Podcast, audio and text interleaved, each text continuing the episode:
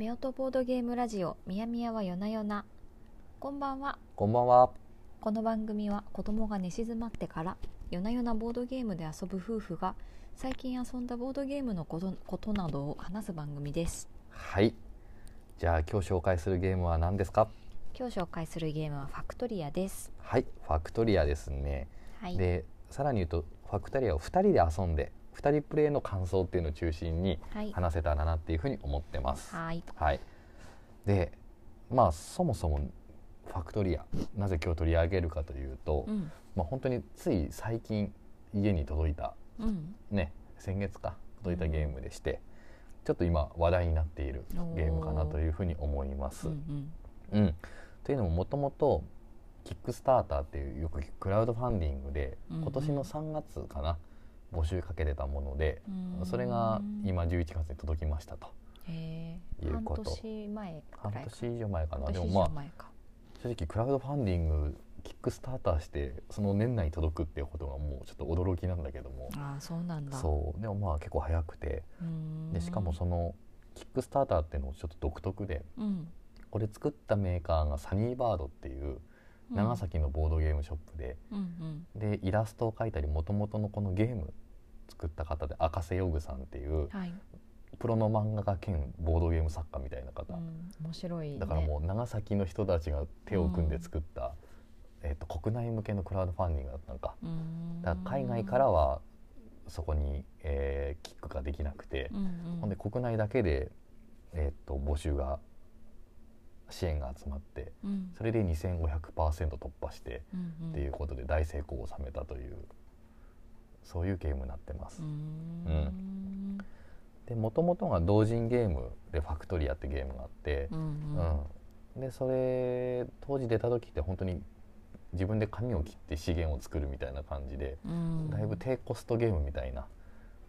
感じだったんかな。手作り感があるねそうそうそうそうそう自分で作ってねその代わり、えっと安くなってるよというか、うんみたいな作品だったんだけどもそれが本当にもう箱も大きくなってうん、製品もしっかりチップになってみたいなところですごく豪華になった、うんすごうい、ん、でさらにキックスターターの限定要素の、えープロモカードがつくとかうん限定のプリントコマがつくとかうん、そんな要素もついてさらに当時はなかった拡張っっていうのも加わったりしてなぜパワーアップして出てきすてごいね、うんめちゃくちゃパワーアップしとるやんめちゃくちゃパワーアップしてるう。んで三プレイ人数も2から5が2から6まで広がってるのかな。うんうんはい、なぜまあパワーアップして帰ってきて話題になってたゲームが今皆さんの手元に届いてうちにも来ましたよとうんいうそういう運びになっております。そうなんだうん、でねまあどんなゲームかっていうのを、まあ、簡単にだけ触れようと思います。はいじゃあなっちゃんあの人数とか時間とかはそいの辺またお願いします。わかりましたえっ、と2人から6人用のゲームですだいたい所要時間は45分年齢は10歳以上が対象ですはい、じゃあ、えーこのゲームのストーリーかはいはいお願いします。はい蒸気の雲と歯車の学音に包まれた国ファクトリア僕は今天空図書館で太古の技術書を読み漁っている急がなくてはついにオークションにあのレジェンダリーギアが並んだんだ工場を動かし異物を発掘し市場で売りさばき技術を開発し誰よりも早くゴールドを貯めて必ず手に入れてみせる何のためにってロマンを買うのさそれ以上の理由が必要かいはい、ありがとうございます。はいということで、レジェンダリーギア、うん伝説の歯車を買うために奔走するという、うんえーもうパッケージとか見てもらえばすぐわかるんですが、もうんう完全にスチームパンクうんですよね。もう歯車の国の中でね、こう歯車の飛行船とか、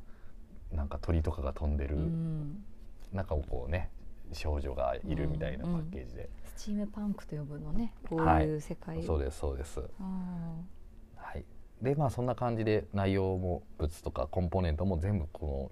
のアートワークもね、うんその世界観がしっかり反映されてる、ーうんうんはい、感じでとても雰囲気のいいゲームのデザインになっております。おーはい、ストーリーをもうちょっと感情移入して読めばよかった、え いやいや別にの入ってたんじゃない、うんもうちょっとなんかもうちょっと言いたかったなあそうはい失礼しましたはいはい、ですうん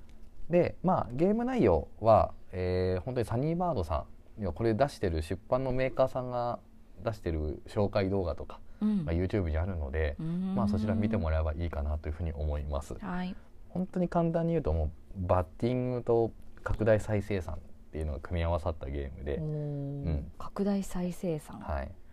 要はその人数によるけど例えば2人だと3つの工場っていう自分の駒を置く場所があって、うんそこの置いた場所に応じてなんていうかな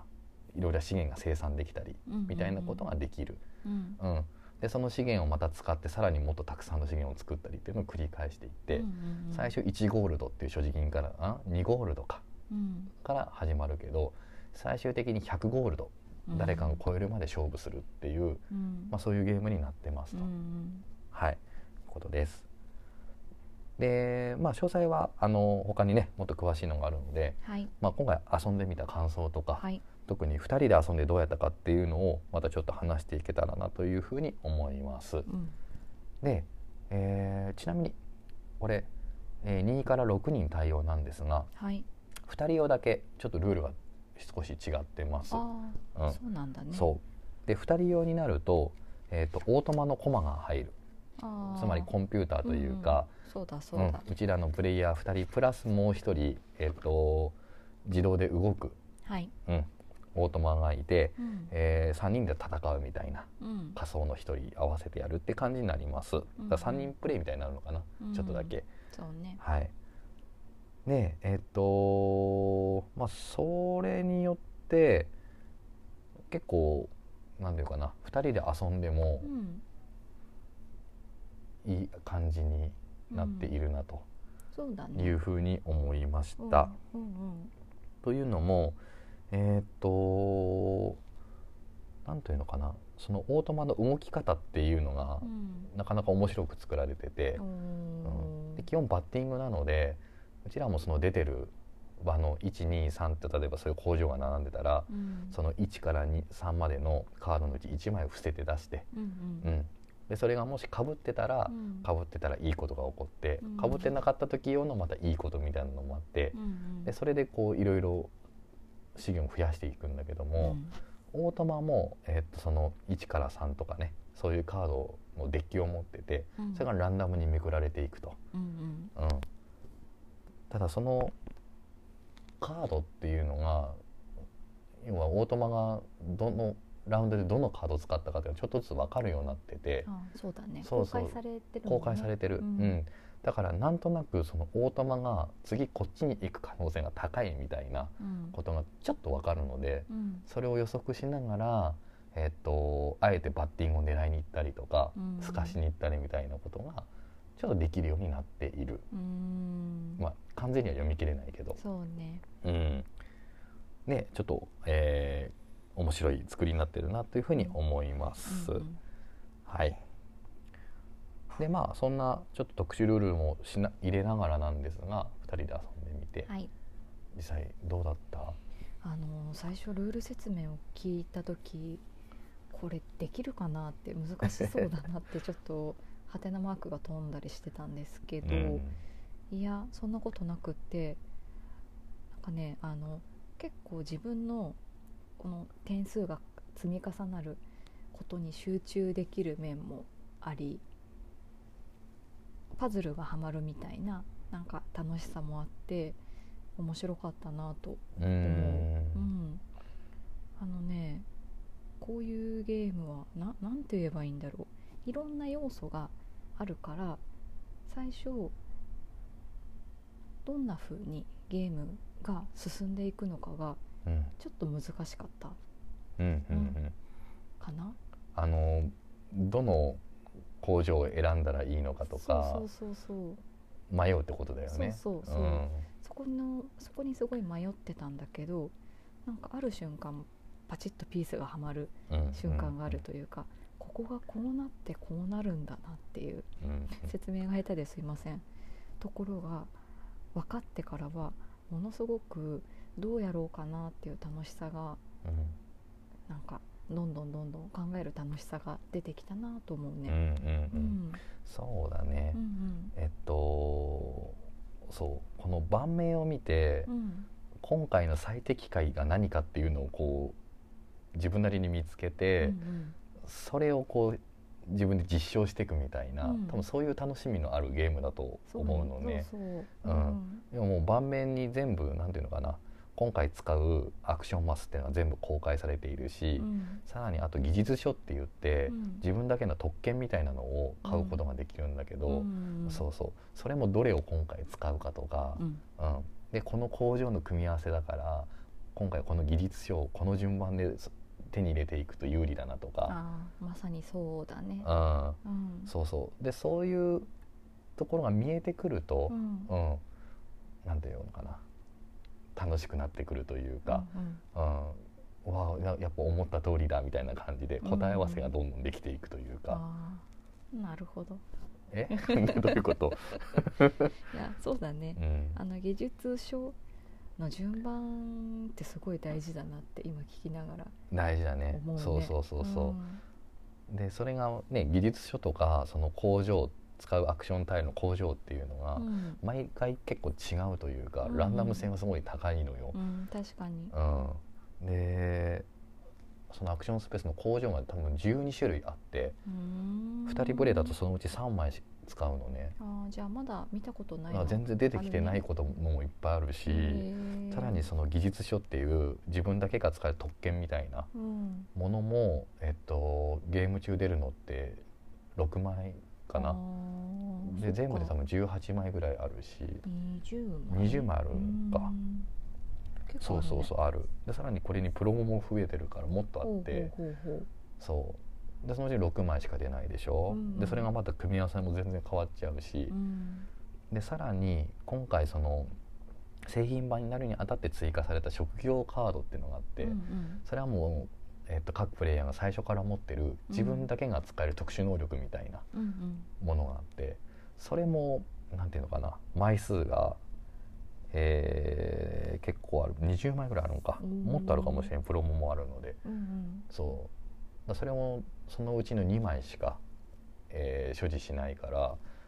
だから職業カードと、えー工場とうん技術書っていう、うんこれがもうランダムランダムに出るからもううん同じ盤面がなかなかできない、そうねうん楽しいねそれってそうだからその中から最適解をその都度探すっていう、うんでそれが見つかった時の楽しさとか、うん思う通りになった時の面白さみたいな、うんうん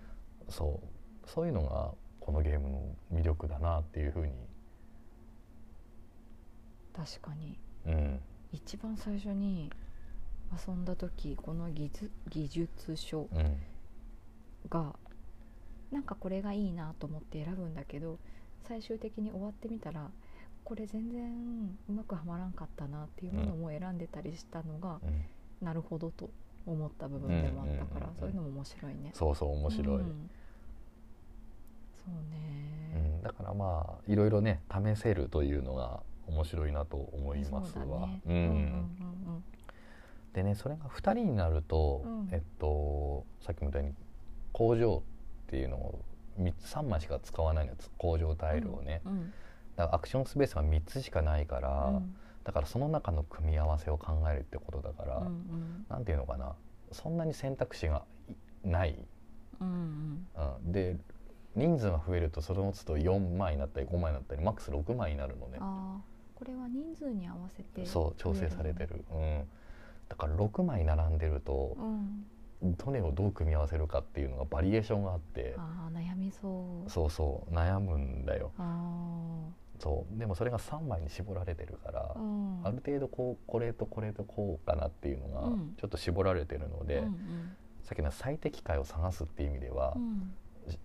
絞られてる、そっあのかそっか考えることが、そっかうん、比ゲ較ーム的がシねンプルになるのかなある意味そうなってるのかうなんという気はする、うんそうんなるほうどだから見通しがね結構立てやすいのかなと、そうやね、うん、でやっぱ人数が増えると,、うんえっと他のその3人とか4人のプレイヤーの盤面全部見るってなかなか難しくて、うんうんうん計算がもうできないのよ、うん、 2人だったら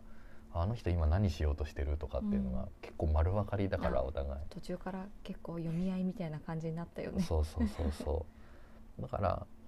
工場も少ないアクションスペースも少ないし、うんえっと相手のねあの手札というかうんっていうのをすごく把握しやすいうんうん、だからお互いのこう狙いとか最適解がすごく分かりやすいからら、うんそれを意識した攻防がうん、面白いなというふうに思う2人だと。そうだね、うんうん、なんか相手の読みがうまく外れて自分がいい感じになるとよし来たって思う思ねう。瞬間もあるね。うんうんそうそううんだから逆に多人数の場合は複数の場から選択できるから、うん自分だけの最適解っていうのを見つけれるかどうかっていうのが逆に面白くて、そっうんか、またちょっと違う楽しみがあるなとというふうに思いました。全然違うゲームになりそねうねえそうそやってみたいねうねうんえそっねえかまあ、あとはこのゲームうんあのよくコメントでたまに見るのは引き離されると逆転がしにくいんじゃないかみたいなほー話があって、ほうほううん、逆転かそう一回差がつくとうん追いつけないんじゃないかみたいな、うんうんその辺はどう思、うんうんまあ確かにね確かにどうなんだろうね2回遊んで1回目はもうなんか私がもうよくわかんないうくらい点数低かったよねうんうんうんでも2ああ回い目う勝感っじたかよねなあまあ2回目は勝っったんだけど、まあ、割と僅差た、うん、だったかなそうね巻き返し方確かに難しいかもうんまあそうねうんというかなんていうかなこのゲーうム、んその先にこうお金をどんどん連成できるうんエンジンみたいなものうをん先に作った方が勝つと思うのよう。んエンジンねあーそうそう、まあ、まああ、もうこれ売ったら次50円はい50ゴールド入るしそれで次これ買ってそ,、の次にこれ売ったら100超えますみたいな、うんもうそこまで相手を行かせちゃったらうんうん、うんもうきついと思うのね。確かにうん最初にい最初のターンでいい感じの技術書を選択してたらもうそこで一回エンジンかかるみたいなそういうところかまあらそれは初動ぐらいなんだよね、ちょっとずつ多分肝はうんあれなんだよその改良うんが肝だと思あって改て、良ね言ってたねうん、そうそうそうそう、要は盤面にないようなうん一つレベルの高いうん異物を作る時、うんうんそれを場に置くことができるとそこからぐるぐる回ってったりするんだよ、うんうん強い異物を置きました、うんそしたらさらに強い異物が手に入ります、うんでその異物を元手にさらに高いのを買うみたいなのぐるぐる回りやすと止まらないから、うん逆に言ったらそれに気づいたら止めに行くというかうんあーソロに行かせないようにわざとぶつかりに行くとうか、んまあそうやうねんそういう瞬間はあったねそうそうう、んそこで野放しにしちゃうと多分差がどんどん開いていくから。そうねうん、で多分2人だと割りかしそのタイミング気づきやすいんじゃないかなとは思った、うんそのそれはあるある相手があなんかちょっと自分持ってない高い異物なんか買ったなみたいなんとか、うんうんちょっと分かったりするかうら、んうんなんかあれだね改良した後に工場タイルにプレイヤーキューブ置くやんうんプレイヤーキューブを置いた場所に相手のプレイヤーキューブの場所に自分が行っちゃうとお金も払わなきゃいけなかったりするから、うんうんあ次ここきっと来ないなっていうところとかも読みやすいよね。うんそうねだからまあうんそれを駆け引きに使うっていうこともうんあるけどね、あえて突っ込んでくるんじゃないあかとーそうやかねそうそうあるけど、うん、そういった点では結構絞り込みやすいから、そうそうう、ん、うん、阻止はしやすいんかも。そうでもまあねこのバッティングゲームってやっぱりね、うその相手がこう来るかもしれないみたいないろいろ考えながらうんうん、悩むのがまあ面白い部分なのかなと思うので、そうやね。そうこれが2人だとお互いのうこんう、どうしたいかっていうのがちょっと見えやすい分、うんうん、あのそういう楽しみがうんうん多いのかなという気はした。うん、かそなうか。うん、うんあ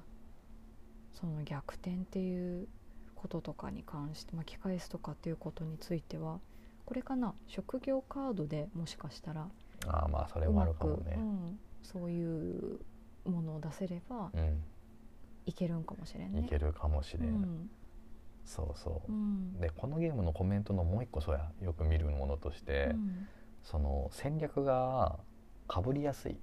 うん要は強い技術書っていうのがある程度もう見えてくると、うんうんうん初手がこれで次がこれでみたいなことがある程度決まっちゃうんじゃないかみたいな話があって、うんでまあそれもどうなんかなそのさっきの職業カードっていうのを入れるとちょっと変わってくるんじゃないかなと思ってて、うんうんで職業カードっていうのは、まあ、こういう条件を満たした時になんかこういう異物を何個手に入るとかう、んね、何ゴールド手に入るみたいなうんう、んまあ、それぞれ1回だけ使える、うんうん何イベントカードみたいなのをお互い2枚ずつ持つんだけど、うんでそれが、ね、その作った赤瀬ヨグさんがちらっと言ってたけど、うんその職業カードって強弱があるみたいな話うんうんについて、うん強弱ないんだって、そうなんだというのもうん効果全然違うんだけども、それぞれ一番いいタイミングで使った時うにん生み出す効果うんをって揃えてあるんだって、すごいそんな風に揃えるんだそう作り手だはから最大出力を出せればどのカードも強いよってそうただその代わり使いやすいやつと使いにくいものがあると思うから、うんそこはやりながらいろいろ見てってねって話なんだよ。なるほどそそうなんだ、うん、だからやっぱそれを使いこなせるかどうかって大事やなと、まあねはい、出した時にこのここじゃねえっていうタイミングがあったわ難しいよ ね全然稼げない時とかね、う、うんんそうそそうかう、うーうんん、でまあねそういうふうに職業カードの使いどころもそうだし、うん美術書の選択の仕方とかう、んあと工場タイルもどこから改良するかっていうのでもまた全然ゲームの展開の仕方違うなと思ったから、うんうんうんそうだ結構やり込むゲームだなという気はした。せやねうんそれはあるね、うんこの1回2回じゃ全くこのまだ全貌がつかめないし、うんねまあ、やるほどに上手くなるゲームなんだろうなという気はしましたね。ですねはい、そうやねあそう思ったらまだまだこれはしなきゃねうんうんそうね、まあ、ままだまだ遊び尽くさなきゃいけないうん拡張もあるしね本当、ああそうかうん、だからまだまだ遊ばなきゃなと思ってます始まったばっかりだねそうですそうです、はいということでまあ感想はこの辺にしてですね、はいヨナヨナドの発表いきましょうかねはい。 えーっとですね、えーこの番組では夜な夜な遊び態度通称夜な夜などを5段階で発表しています数字が高いほど大好きなゲームです夜な夜などはみやみやはまずどうでしたかはい、えー自分ヨナヨナドはですね、4.5おおー高いねうん、はい。うん、いや、まあ、世界観もいいんだけども、うんうんやっぱこのゲーム。なんていうかな、やればやるほど面白くなるうん感じがあってう、んうん、もっとやり込みたいなと思うし。うんうんうんうんそうやねはいはい。なと思いました。で、やっぱ優秀なのは、うん二人でも面白くて、うんで、前。4人かうん4人で一回遊んだのよあそうなんそその初期のやつをうこれをこれはそうなんうや、んでその時うんも面白かったのね、へえうん、だから人数が結構幅があってもうん面白いしあとこれ同時進行だから、うん2人でも6人でも基本時間がそんな大きく変わらないはずなの、おーそれも優秀だなと思っててあ、あそうやうね、ん、うまく作られてますねうまく作られてるなというふうに思いましたす。ごいで強いて言うなら、うんその0.5足りない分について言うと、うんやっぱ計算が大変なのよ、ああそうだねそのこの資源とこの資源合わせたらなんか57円になる とかそういう計算がちょっと煩雑ででこの間もなんかゲームの最後の集計する時になんかもう数分かんなくなっちゃって、うんうんなんかもうこれでいいやみたいな感じにちょっとなっちゃったりまあしちゃったとこもあったりして、まあねなんかそこがやっぱりやりやすくなったらいいなと思ってて、うんうんで今なんかそのサニーバードさんがあのこのファクトリア専用のアプリを作ってるらしいうんああの本当だまだ開発中で。へえうんだからそれができたらもっと計算が楽になるのかなとか、あーそっかゲームの時にこれを使ってまねあそうそうそうっていそれで専用の計算機アプリを作ってるんだって、へえうん、だからその開発を待ってますとすごいう部い分で0.5だとアナログとやっぱアプリもこうやってうまいこと連動していくんだねねまあうん楽だろうなと思いました、うーんはいなっちゃんはどうでしょ私は4かなう、うん、うんえっとこのカチッとはまっていくうんうんパズルみたいな要素が結構好きなので、パズルみたいな要素があると思っていいのかな、うんうんうんあると思うよ、んそういうのが結構やっぱ好きなのでやってて面白いしなんかみんなでやってる感覚みんなと2人でやってる感覚もありながら結構自分のやり方とか進め方に集中できるっていうところも面白いなとうんうん思った、あとはやっぱり可愛いよねこの想定がかわいいね、うん、ねすごいワクワクするしあとそう今言ってたみたいに私もそのもう一点はあれかな計算がすごい難しくって 同じこと言ってんじごめんなさいパクリパクリですゃ ん、うんあの個人ボードがのメーターがうんなんかねちょこちょこいろいろやってる間に動いちゃう動かしちゃってなんか多分改ざんしましたあー点数を まあちょっと分からなくなっちゃう時があるよねそうだね。んここも気あをれつければいいだけなんだけそどう、そうそうそうなんかこの滑り止めみたいなの置けばいいんかな。自分で。ああ、うん滑るって話かそうそうキューブがね、なんか滑る感じはある。なるほどそう。なぜなんか対策できそうな気んなもんすかるできけそどうな気がしました。今喋りながら、うんちょっとやってみたいかな。うんううんん。わ、かりましたはい。はいというまあファクトリアでした、うん。じゃあ後半いきますかね、ほい。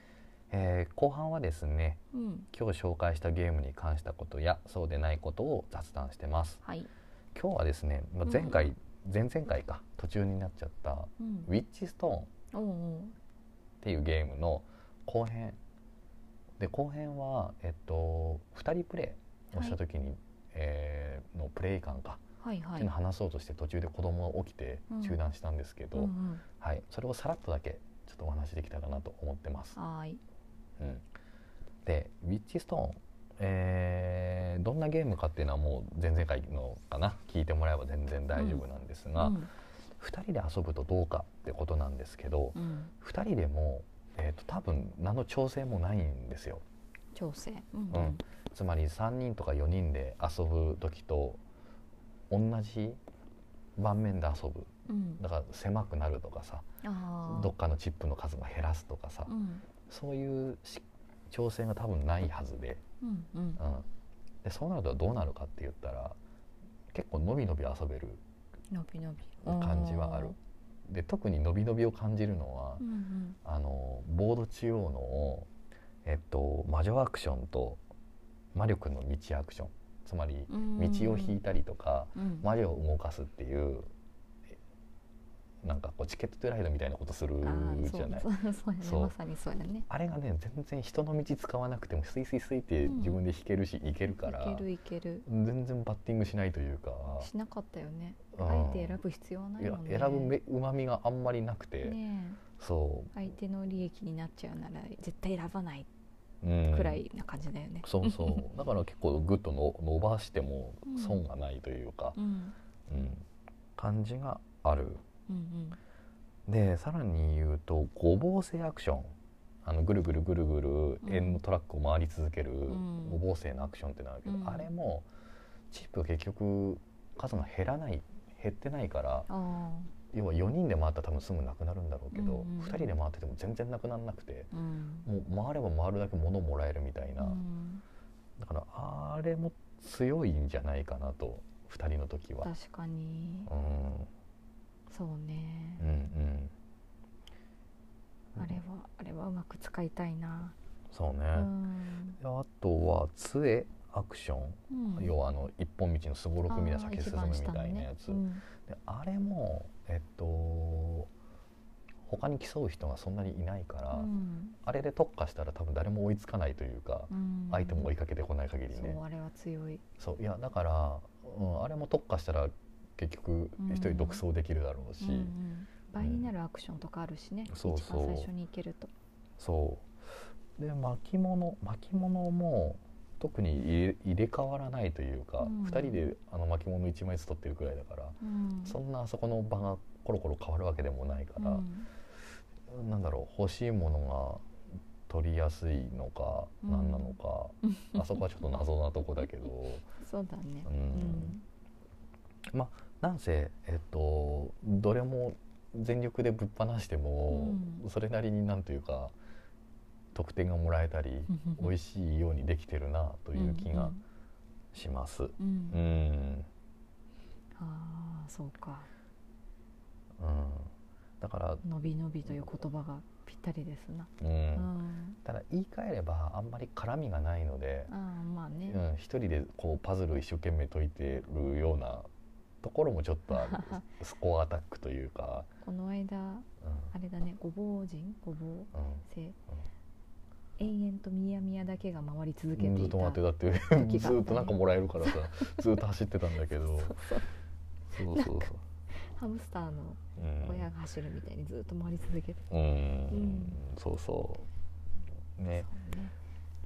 うん、だからまあ面白くないかではそういうわけではなくて、うんうんうんそれはきそれで気持ちいいし、やったことがどんどんどんどん自分だけボーナスがどんどん入ってくるって言ったらね、うんだからまあそういう楽しみ方もあるなとうんうん思うし、ん逆に4人とかでやった時の盤面ギッチギチの中でうんうん早撮りしていくみたいな苦しさみたいなう